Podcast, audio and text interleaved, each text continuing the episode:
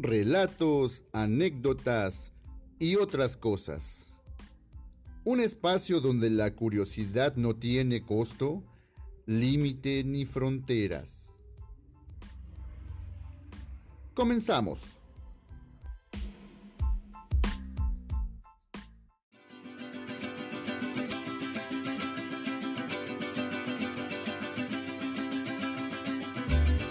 Bienvenidos sean ustedes a este episodio especial de relatos, anécdotas y otras cosas. Estamos en vísperas de la celebración de Todos Santos para nosotros los mexicanos y Halloween o Noche de Brujas para los extranjeros. Este video es dedicado precisamente al origen de ambas festividades. Espero lo disfruten. Acompáñenme hasta el final del video para los que están en YouTube. Dejen sus comentarios y un like si es que les gusta el contenido. Suscríbase y activen la campanita de notificaciones ya que así no se perderán nada de lo que vaya subiendo.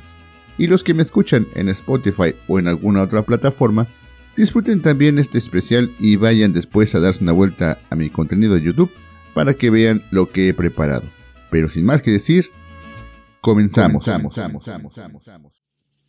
Como ya les mencioné, este episodio especial trata del origen de la festividad de Todos Santos y Halloween. Así que no me voy a retrasar más y doy inicio a mi relato.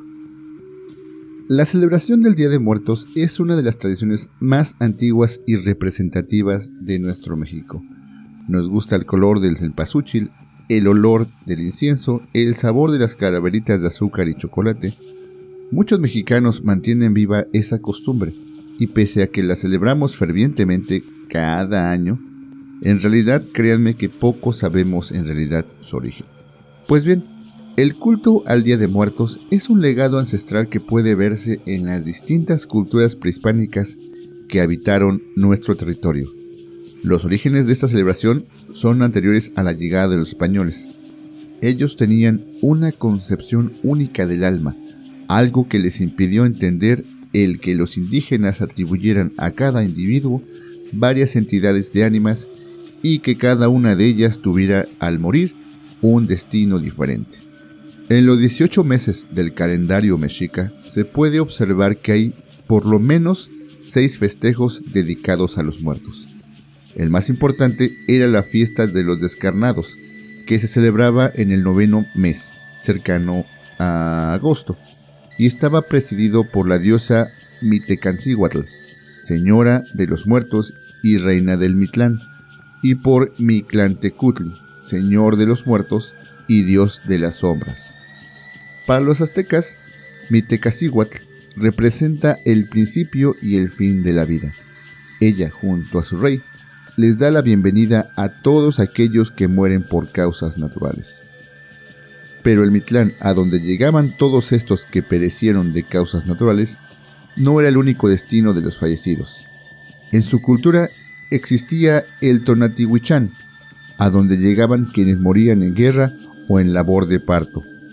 El Tlalocan, a donde iban los que fallecían por causa de agua, rayos o enfermedades. Y por último, el Tonacacautitlán, lugar al que iban los niños que no habían probado maíz, símbolo de la tierra y por lo tanto no habían tenido contacto con la muerte. Allí eran alimentados por el árbol que da sustento y donde permanecían hasta que recibían la oportunidad de una segunda vida, la posibilidad de reencarnar. No fue hasta la llegada de los conquistadores cuando la divulgación del cristianismo introdujo a nuestra cultura el terror a la muerte y al infierno. Sin embargo, los evangelizadores tuvieron que ceder ante las fuertes creencias de los nativos dando lugar a un sincretismo entre las costumbres españolas y las indígenas, que dio origen a lo que hoy conocemos como la celebración de Día de Muertos. Pero, ¿cómo se dividía el inframundo según los mexicas?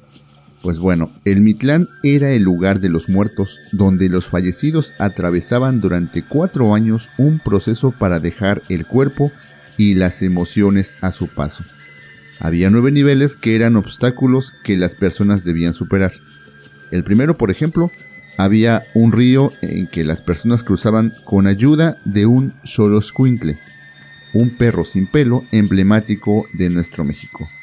Después, Se metían a cuevas, escalaban montañas de obsidiana, resistían fríos vientos, perdían la fuerza de gravedad, recibían flechazos, entre otras acciones. El último nivel representaba el paso de nueve ríos y era como encontrarse con todas las emociones en un proceso de purificación, para así alcanzar por fin el descanso eterno. En la actualidad, con la llegada de los españoles hubo una fusión de creencias, por lo que cambiaron algunas cosas de cómo celebrábamos anteriormente. Creo que para muchos de nosotros es complicado saber qué cosa va en cada día o qué cosa incluye la ofrenda. Pues bueno, a continuación les contaré las diferentes días y diferentes ánimas. De acuerdo a la Iglesia Católica, los días señalados para honrar a los muertos son el primero y el 2 de noviembre, días de todos los santos y fieles difuntos, respectivamente. Sin embargo, para quienes siguen las costumbres indígenas, la celebración comienza la última semana de octubre y finaliza los primeros días de noviembre. Así, en algunas regiones los festejos comienzan el 25 o 28 de octubre y finalizan dependiendo las costumbres locales el 2 o 3 de noviembre. Cuenta la historia y la tradición que ha pasado de boca en boca entre generaciones que las ánimas llegan en orden a las 12 horas de cada día, siendo el orden más generalizado el siguiente. El 28 de octubre, día en que se recibe a los que murieron por causas de un accidente o nunca pudieron llegar a su destino, o bien los que tuvieron una muerte repentina y violenta. El 29 de octubre llegan los ahogados. El 30 de octubre las ánimas solas y olvidadas que no tienen familiares que los recuerden. Un ejemplo, los huérfanos o los criminales. El 31 de octubre, los de limbo o los que nunca nacieron o no recibieron el bautismo, en este caso los niños. El 1 de noviembre se recibe a los niños bautizados o que también se les refiere o se les conoce como angelitos y el 2 de noviembre se reciben a todos los adultos. Sin embargo, este orden varía en cada región. Por ejemplo, en Puebla y en Veracruz, los días 29 y 30 de octubre se celebra a los fallecidos nuevos, de no más de un año, considerando además que los que murieron el mes anterior a la celebración no reciben ofrenda, pues carecen de tiempo para obtener permiso de regresar a su hogar. En algunas regiones del sur del país, el 31 se espera a nuestros ancestros, es decir, a los muertos de los muertos. O en este caso, pues a nuestros antepasados como los conocemos. Otro buen ejemplo es Baja California, donde el 2 de noviembre se reciben a todas las ánimas, o el grupo del Celtal en Chiapas, que se rige por el calendario maya y su celebración va del 15 de octubre al 2 de noviembre. Como se dieron cuenta, tiene algunas variaciones por región o por la tradición en sí misma, pero finalmente todos seguimos el mismo rumbo. Ahora bien, ya les dije que se celebra en cada día, o al menos lo más generalizado, pero ahora lo bueno es qué representa el altar de muertos. Pues bien, ahora les hablaré de los altares las ofrendas y su simbología. Tradicionalmente los altares tienen varios niveles y dependiendo de las costumbres familiares se usan dos o tres o siete niveles, según la creencia. Por ejemplo, los altares de dos niveles, que son los más comunes hoy en día, representan la división del cielo y la tierra. Los de tres niveles representan el cielo, la tierra y el inframundo aunque también pueden referir como los elementos de la Santísima Trinidad. Pero el tradicional por excelencia es el altar de siete escalones, que representa los siete niveles que debe atravesar el alma para poder llegar al lugar de su descanso espiritual. Cada escalón es cubierto con manteles, papel picado, hojas de plátano, palmilla y petates de tule. Cada escalón tiene su significado distinto. En el más alto se coloca la imagen del santo de devoción de la familia. El segundo está destinado a las ánimas del purgatorio. El tercero se coloca la sal, símbolo de la purificación. En el cuarto, el pan, que se ofrece como alimento y como consagración. En el quinto se colocan las frutas y los pastelillos preferidos por los difuntos. En el sexto, las fotografías de los difuntos a los que se les dedica el altar. Y por último, el séptimo, en contacto con la tierra, una cruz formada por flores, semillas o frutas. Cada elemento puesto en el altar tiene su propio significado. Por ejemplo, el copal y el incienso representan la purificación del alma, y es su aroma el que es capaz de guiar a los difuntos hacia la ofrenda. El arco, hecho con carrizo y decorado con flores, se ubica por encima del primer nivel del altar y simboliza la puerta que conecta al mundo de los muertos con la de los vivos, y es considerado el octavo nivel que se debe seguir para llegar al Mitlán. El papel picado y sus colores representan la pureza del duelo. Actualmente se adorna con calaveras y otros elementos de cultura popular. En la época prehispánica se utilizaba el papel amate y en él se dibujaban diferentes deidades. A través de las velas, veladoras y cirios está presente el fuego, que se ofrenda a las ánimas para alumbrar el camino de vuelta a su morada. Es costumbre que se coloquen cuatro veladoras representando una cruz y los puntos cardinales, pero también en algunas comunidades, cada vela representa un difunto, por lo que el número de velas dependerá de las almas que reciba cada familia. En nuestras ofrendas nunca puede faltar el agua, la fuente de vida, pues es necesaria para calmar la sed del visitante después de su largo recorrido. Tampoco podemos olvidarnos de la sal, como les decía, es elemento de purificación que sirve para que el alma no se corrompa en su viaje de ida y vuelta. El pan de muerto por su lado tiene un doble significado. Por un lado, representa la cruz de Cristo. Por el otro, las tiras sobre la corteza representan los huesos y el ajonjolí las lágrimas de las ánimas que no han encontrado su descanso.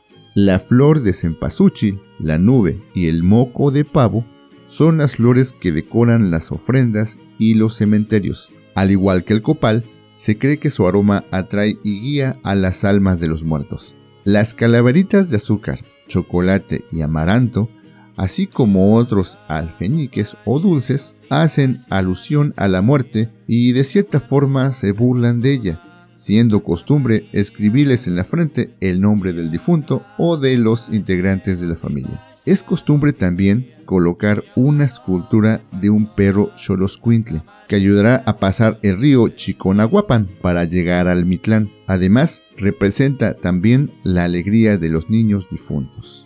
Como se dieron cuenta con la breve reseña de lo anterior, nuestras tradiciones son muy vastas así como muy coloridas, y es cuestión de nosotros no dejarlas morir. A continuación les contaré una leyenda que se relata en varias partes de nuestra república acerca del Día de Muertos. Espero les guste. Esta se titula La fiesta de todos los santos. Dispensen ahora y les voy a contar un cuento. Es de hace tiempo y es de un señor en un día de todos santos que es cuando vienen los difuntos y las ánimas a visitarnos pueblo por pueblo, esto en todas las casas. Él dijo, yo no creo que vengan las ánimas de los difuntos. No lo creo, no vienen, son mentiras, yo no tengo tiempo yo voy a trabajar, le dijo el señor a su esposa. Yo voy a esperar a mi papá con una jícara de enchiladas. Él siempre comía ramas de guax tierno. Eso le voy a poner en el altar y así lo hizo. Bueno, pues se fue a trabajar. Trabajó todo el día. El mero día de todos los santos, el día de los grandes, de los mayores. Porque primero es el día de los chicos, así dicen. Amaneció, se fue a trabajar estaba trabajando duro y de pronto se escuchó un ruido de gente que platicaba en el camino. Pasaban muchos, iban contentos, unos cantando, otros bailando contentos. Vio que pasaban muchos y llevaban canastas en la cabeza y cargaban chichihuites, esto en el hombro. Todos llevaban regalos, las ofrendas que habían recibido y muchas cosas más. Unos llevaban racimos de plátanos, manos de plátanos, las señoras iban cargando en la cabeza canastas con tamales, llevaban tamales chicos, grandes, llevaban atole, lo cargaban en cántaros, lo llevaban en jarros, otros llevaban mazorcas en sus mancuernas, todos iban muy contentos. Entonces el Señor pensó, ya veo que esas personas no son gente de verdad, porque no las conozco, y van otros señores que hace muchos años no he visto. Pobre de mi papá, dijo él, y pensó entonces que en realidad venía su papá. Vio venir a su padre, quien llevaba al hombro una rama de wix tierno. Su mamá llevaba en la cabeza una jícara de enchiladas tapaditas, así como debe ser. Eso llevaban sus papás y el Señor se entristeció. Ahora ya lo creo. Todos los difuntos y todas las ánimas vienen, dijo él, y entonces los llamó. Papá, mamá, quiero hablar con ustedes. Yo no creía. Dispénsenme. Yo no sabía que ustedes venían a visitarme. Ahora veo que de veras es cierto. Hagan el favor de esperarme un poco. Voy a hacer también una ofrenda grande. Ahora ya sé que de veras vienen. Pero nosotros no podemos, contestó el papá. Yo ya me voy. Nosotros ya nos vamos. Pero si quieres verme y dejarme la ofrenda, hazla. Te espero en el portal de la iglesia. Allá te espero mañana, antes de que empiece la misa. Y bueno, entonces eso fue lo que hizo el Señor. Regresó a su casa, mató un puerco y pollos e hizo tamales grandes. Puso el altar, estuvo esperando ofrenda toda la noche para que cuando amaneciera la gente fuera a hacer el rosario, a rezarle a las ánimas de sus papás, él los podía recibir. En el momento que terminó sus quehaceres, sintió que le dio mucho cansancio y le dijo a su esposa, voy a descansar, así tan pronto cuando estén ya cocidos los tamales, pruébalos y avísame. Cuando termines, despiértame y vamos a llamar al rezandero y vamos a rezarles. Voy a ir a dejar la ofrenda allá, me va a esperar mi papá. Y el hombre se fue a descansar a su cama. Descansó y como a la hora le fueron a hablar, pero el hombre ya no estaba con vida. Estaba muerto, murió en su cama. Cuando la señora vio finado a su esposo, avisó a los vecinos y a los familiares, y pues los tamales y la ofrenda que se hicieron para su papá, se los comieron los que ayudaron a enterrar el difunto. Sin duda, una buena historia para este día. Y pues bueno, aquí concluye la parte donde hablaba de la tradición, en este caso de, de Día de Muertos. Ahora, como les había mencionado, les contaré sobre una fiesta muy parecida a la de Todos Santos, pero que es de origen extranjero y que tiene muchas variaciones. Les voy a contar el origen del Halloween o Noche de Brujas. Esta tradición tiene origen en los antiguos pueblos celtas. Estos solían realizar una gran ceremonia para conmemorar el final de la cosecha, esto desde hace más de 3.000 años aproximadamente. Esta celebración ocurría a finales de octubre y fue bautizada con la palabra gaélica de Samai. El origen etimológico es el final del verano. Esto es porque durante esta celebración se despedían del dios Sol, llamado Lug. Los celtas habitaban en diversas regiones de Irlanda, Inglaterra, Escocia y Francia. Aunque actualmente es un día de disfraces, dulces y niños, sus orígenes no son tan alegres. La fiesta se celebraba en Irlanda, cuando la temporada de cosechas tocaba a su fin y daba comienzo al Año Nuevo Celta, coincidiendo con el solsticio de otoño. Esta festividad marcaba el momento en que los días se iban haciendo cortos y las noches más largas. Ahora bien, el año céltico concluía precisamente el 31 de octubre, en el otoño, cuya característica principal es la caída de las hojas. Para ellos significaba el fin de la muerte o iniciación de una nueva vida. Esta enseñanza se propagó a través de los años de generación en generación. Los antiguos celtas creían que con la llegada de San Mai, la línea que une a este mundo con el de los muertos se estrechaba y los espíritus buenos y malos podían pasar a través de ellas. Se cree que el uso de máscaras era para ahuyentar a los espíritus malignos. También Se celebraban banquetes, estos en las tumbas de los antepasados familiares, ya que se creía que durante esa noche los espíritus de los muertos podían caminar entre los vivos. Aquí son las coincidencias con este caso con, con la tradición de Todos Santos. La costumbre era dejar comida y dulces afuera de sus casas en manera de ofrenda. Por otro lado, los ritos sagrados celebrados el 31 de octubre en la noche tenían en sus orígenes un carácter purificador y religioso, entre los que estaba la comunicación con los muertos. Estos se les ayudaba a encontrar su camino colocando velas encendidas en las ventanas, para ayudar a las almas de esos a encontrar el camino de la luz y el descanso junto al lujo. Cuando llegó la ocupación romana a tierras celtas, la festividad se mezcló con las propias de los invasores, como la fiesta de cosecha, celebrada en honor de la diosa Pomona. A esto, cada año diversas tradiciones se unen, se mezclan y se influyen mutuamente, desde finales de octubre a inicios de noviembre. En Asia y África, el culto a los antepasados y a los muertos tienen fuertes raíces, pero no están ligados a una fecha concreta como en nuestra cultura. Ahora bien, vamos a hablar de la celebración precisamente del Halloween, pero en nuestro país vecino. La festividad de Halloween llega a Estados Unidos y Canadá en el año de 1840 a través de los inmigrantes irlandeses y la festividad de San May, que se transformó para ser llamada en muchos lugares como Halloween, pero no empezó a celebrarse masivamente hasta el año 1921, fecha en la que se celebró el primer desfile de Halloween en Minnesota.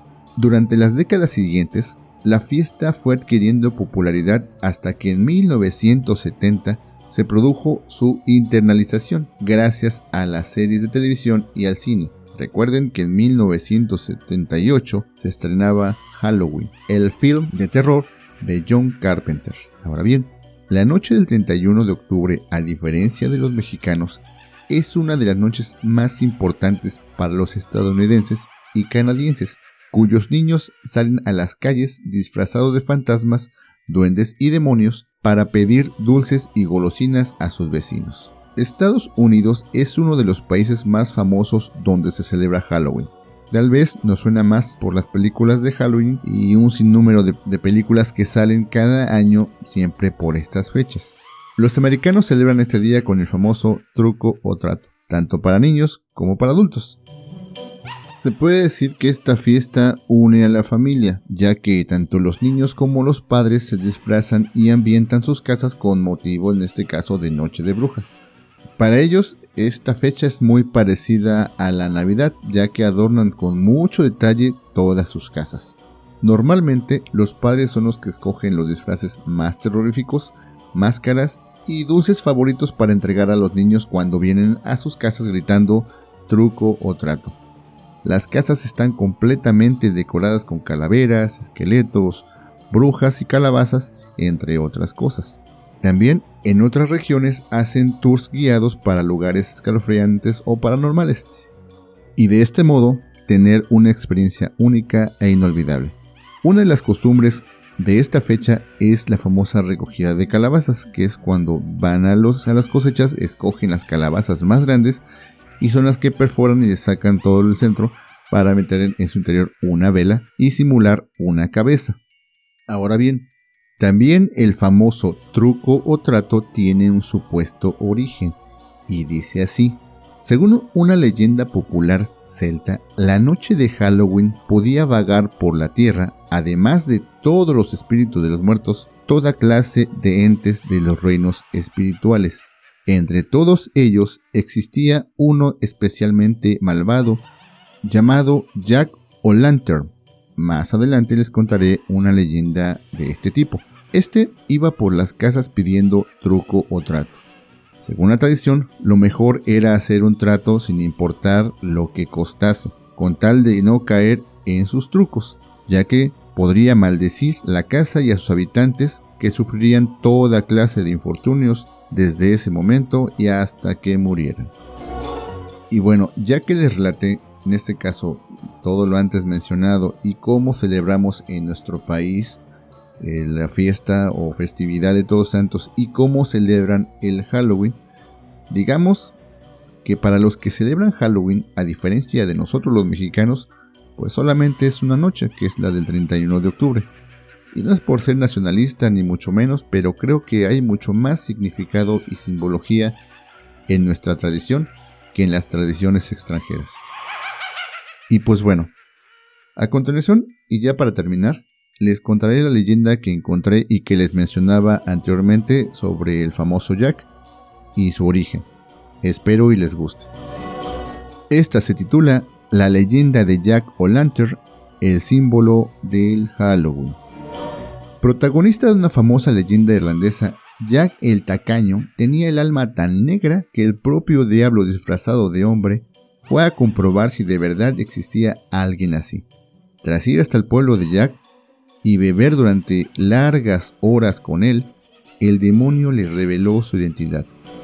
Cuando Lucifer le comunicó que debía llevárselo para que pagara por sus pecados, Jack le propuso una última ronda y el diablo se la concedió. Como ninguno podía pagarla, el tacaño le retó al malvado a que demostrara sus poderes convirtiéndose en una moneda. Una vez hecho esto, Jack tomó al demonio y lo metió en su bolsillo junto a un crucifijo de plata. Con el diablo en el bolsillo, Jack le hizo prometer que si lo liberaba no volvería a molestarlo en un año, y así fue. Transcurrido ese tiempo, Lucifer volvió, pero Jack le pidió entonces que cogiera una manzana situada en lo alto de un árbol para que disfrutara una última comida antes de su tormento eterno. Cuando el maligno estaba en lo alto del árbol, Jack talló una cruz en su tronco para que no pudiera escapar, y le exigió no ser molestado en 10 años y que nunca volviera a reclamar su alma para el inframundo a cambio de que lo liberara.